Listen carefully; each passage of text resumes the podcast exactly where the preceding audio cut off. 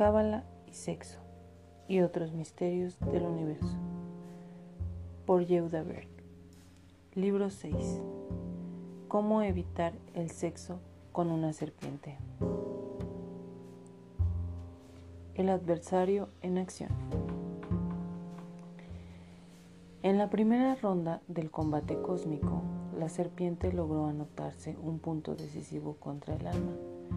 Como resultado, el alma cayó derrotada sobre la lona, nuestro mundo físico. La serpiente engañó astutamente al alma para que se conectara con la luz del placer antes que el alma se hubiera eliminado por completo el deseo egoísta de su naturaleza. Este es el mensaje oculto cuando nos referimos a Eva mordiendo la manzana. Mientras nos abrimos camino a través de esta existencia física, lo hacemos con el adversario pegado temporalmente a nuestra naturaleza. Nuestra tarea es deshacernos de él y rápido, pero él nos lo pone difícil porque controla el 99% de nuestra naturaleza, controla todos nuestros pensamientos, absolutamente todos. La voz. La voz que escuchas a diario dentro de tu cabeza es el adversario. Es esa voz que transmite las 24 horas del día. El único momento en que escuchas tu voz genuina es cuando te resistes a esta voz constante y fuerte y te conectas con los susurros que emanan de tu alma. La voz del adversario solo utiliza un vocabulario. Codicia, egoísmo, avaricia, excesiva autoindulgencia, insaciabilidad, interés propio. Ten en cuenta que no nos referimos al egoísmo evidente o a actos obvios de avaricia. La voz es demasiado inteligente para presentarse de esa manera. La mayoría de las veces nuestro egoísmo se disfraza de acto de compartir y nuestro interés propio se oculta detrás de actos bondadosos. Creemos que estamos ayudando a otros o compartiendo con amigos, pero en realidad estamos haciéndolo con el propósito de recibir. Puede que sea elogios, puede que honores o incluso sentimientos de superioridad moral pero hay algo que obtenemos a cambio. Según la Cábala, sabrás si tus acciones son verdaderos actos de compartir si antes de que tenga lugar esta clase de acción sientes genuinamente dolor, duda, cinismo o falta de voluntad.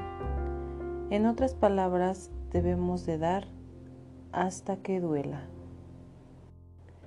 El dolor y el daño nos indican que estamos venciendo al adversario y a su voz persuasiva.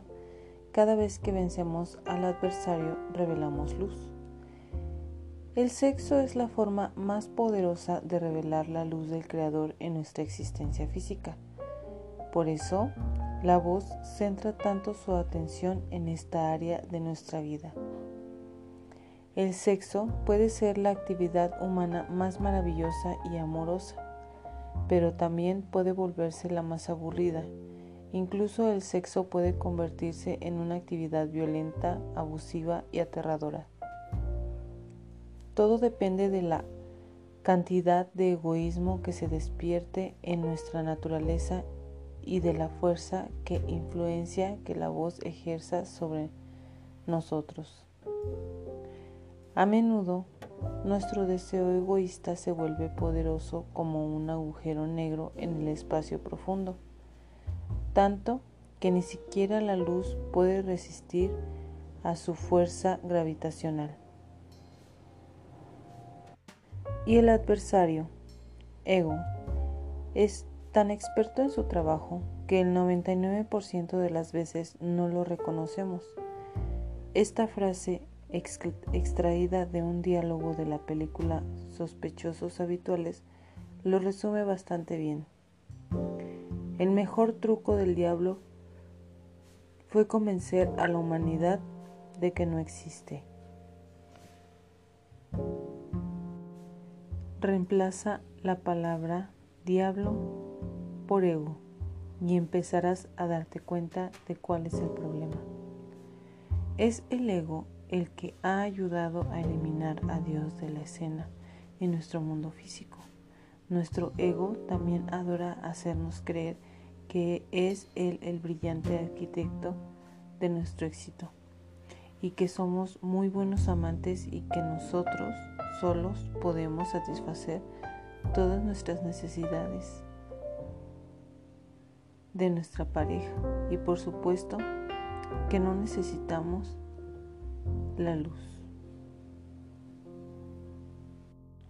Rab Israel Eliezer, el gran místico y cabalista del siglo XVIII, conocido también como Baal Shem Tov o el maestro del buen nombre, lo dijo con estas palabras. Antes de que puedas encontrar a Dios, debes perderte a ti mismo. Sustituye la expresión Dios por la expresión buen sexo y verás cómo la afirmación de este eminente sabio sigue siendo cierta.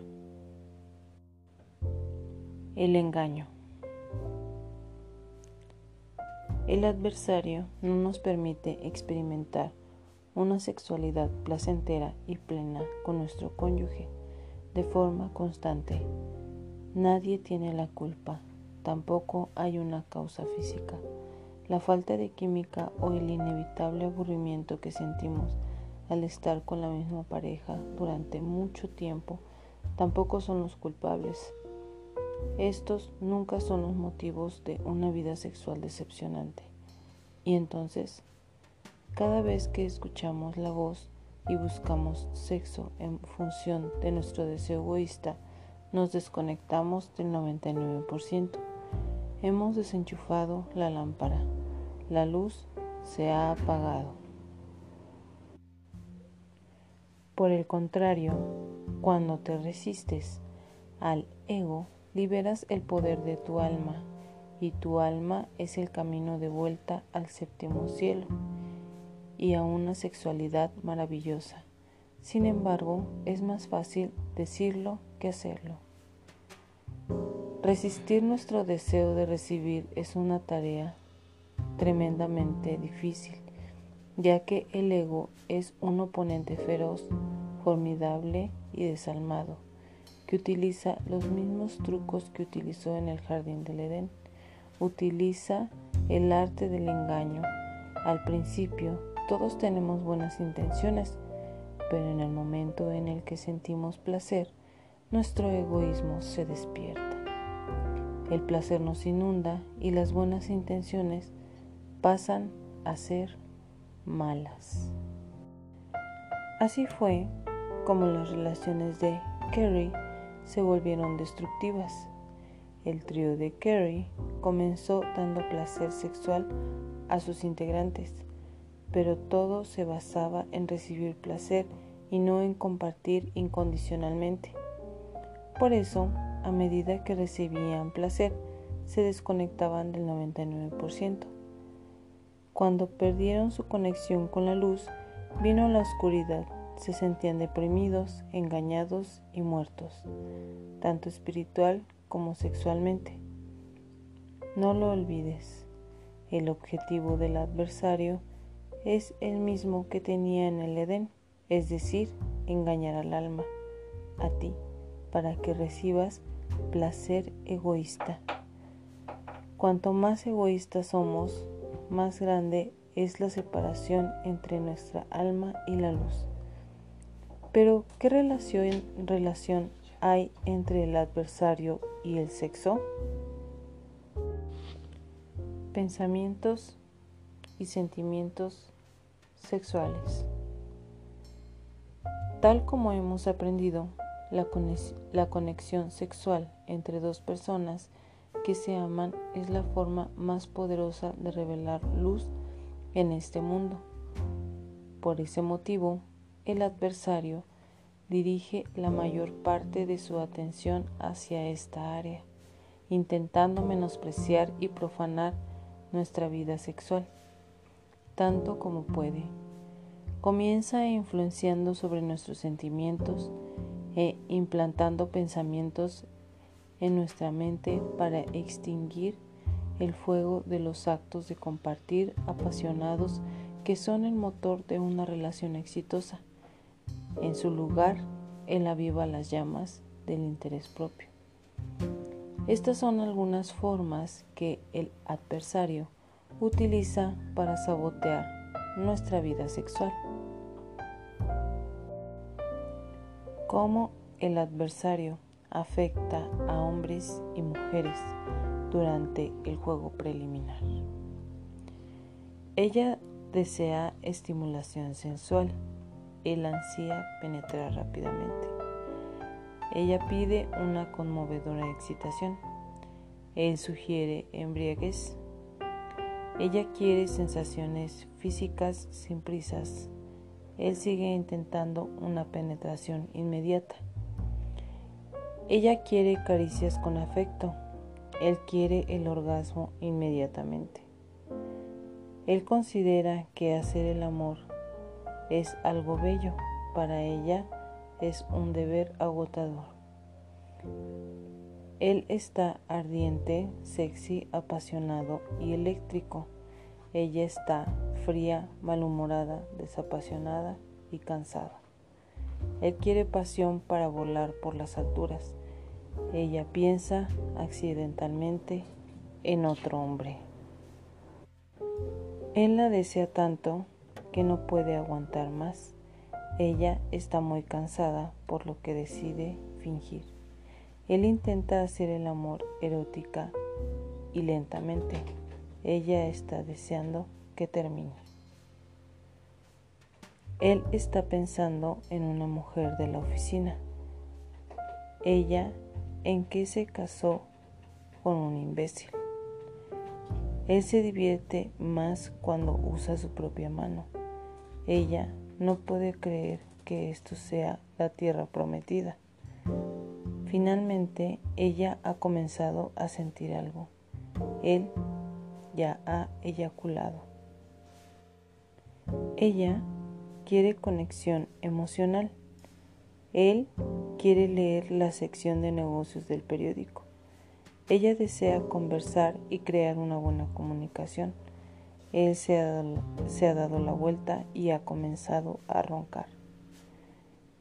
El ego nos obliga constantemente a vivir una vida sexual egoísta en la que todos nuestros comportamientos antes, durante y después del sexo se centran en nosotros mismos. El resultado, logramos obtener placer a corto plazo, un gran vacío a largo plazo y lo único que conseguimos en definitiva es aumentar la distancia que nos separa de la luz de la felicidad. Examinemos esta idea con más detalle. Desconexión. El segundo mordisco. Emily nació en Nueva York y pasó su niñez en South Orange, New Jersey. Cuando tenía 11 años sus padres se separaron. El hermano de Emily se fue a vivir con su padre a Nueva York, mientras que Emily se mudó con su madre a Florida del Sur para vivir con su familia. Cuando llegó a la adolescencia, en Boca Ratón, Emily descubrió a los chicos. También descubrió algunos deseos en su interior. A los 15 años tenía un novio que me decía que quería tener relaciones sexuales conmigo. Yo sabía que no quería acostarme con él porque siempre había tenido una visión perfecta de cómo iba a perder mi virginidad y esta visión no lo incluía a él. Sin embargo, me excitaba mucho revelarme y hacerme cosas que no debía.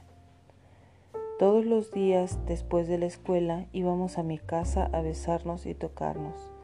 Terminábamos totalmente desnudos y pasábamos por todas las habitaciones, la ducha, el armario, la cocina, mi cama, el sillón.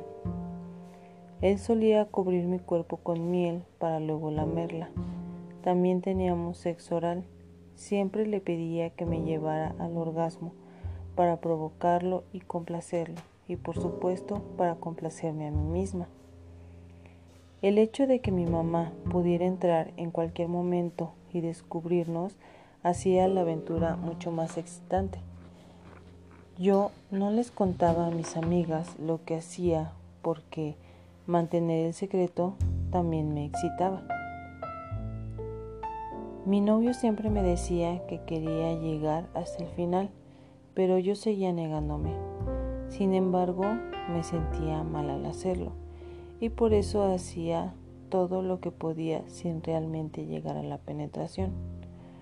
Un día estábamos en la ducha besándonos cuando casi sin darnos cuenta una cosa llevó a la otra y de repente él ya estaba dentro de mí. Me puse histérica, me sentí violada. Había dejado que las cosas llegaran demasiado lejos y ahora me arrepentía. Rompí con él, me sentía vacía y asquerosa. No sabía qué hacer conmigo misma. Unos días después comencé a vomitar. Este hábito se convirtió en un desorden alimenticio y, durante los cuatro años siguientes vomitaba todos los días por lo menos tres veces. Este es el síndrome del segundo mordisco. Comenzamos con una intención pero a medida que empezamos a conectarnos con la luz ya no podemos manejarlo, perdemos el control, nos rompemos. La intención de Emily era provocar a su novio y obtener satisfacción sin tener relaciones sexuales. Este es el primer mordisco. La provocación y el juego preliminar se convierten en, penetración. Este es el segundo mordisco. Emily entra en crisis, se siente culpable y tiene remordimientos. Finalmente desarrolla un desorden alimenticio. De esta forma, vuelve a recrear la fragmentación del alma única y la caída en la oscuridad. Las buenas intenciones se vuelven agrias cuando sucumbimos al placer del momento. Entonces nos estrellamos. Esto es exactamente lo mismo que le sucedió al alma única en el jardín del Edén. Y esta situación se repite miles de millones de veces al día en una infinita variedad de formas. El placer que sentimos con el sexo egoísta es real, auténtico. El adversario provoca estos deseos dentro de nosotros para convencernos de que debemos conectarnos con el placer con el propósito de recibir, no de compartir. Para Emily lo importante era su excitación, sus orgasmos y su placer. Por lo tanto, su placer tenía deseos egoístas. Esto la acabó desconectando del 99% y el placer fue desapareciendo. La emoción se desvaneció, la excitación se marchó. El deseo de Emily de besarse y tocarse con su novio estaba basado en recibir placer. A ella le encantaba la excitación de hacer cosas atrevidas y comportarse de forma prohibida. Le gustaba rebelarse. Una vez que probó el placer de esta rebelión, ocurrió el segundo mordisco y se encontró realizando el coito con quien ella no quería. El síndrome del segundo mordisco es la razón por la que nos sentimos tan decaídos después de tener un comportamiento egoísta, la causa de que caigamos después de volar con las drogas, el motivo por el cual la excitación de comprar un automóvil o ropa nueva al final desaparece. La gratificación no fue creada a través de nuestro esfuerzo proactivo para compartir, sino que fue motivada por el ego, nuestro solo y único adversario. Como consecuencia, el placer es poderoso en el momento, después nos fragmentamos de nuevo y la oscuridad vuelve a cubrirnos con su negro manto.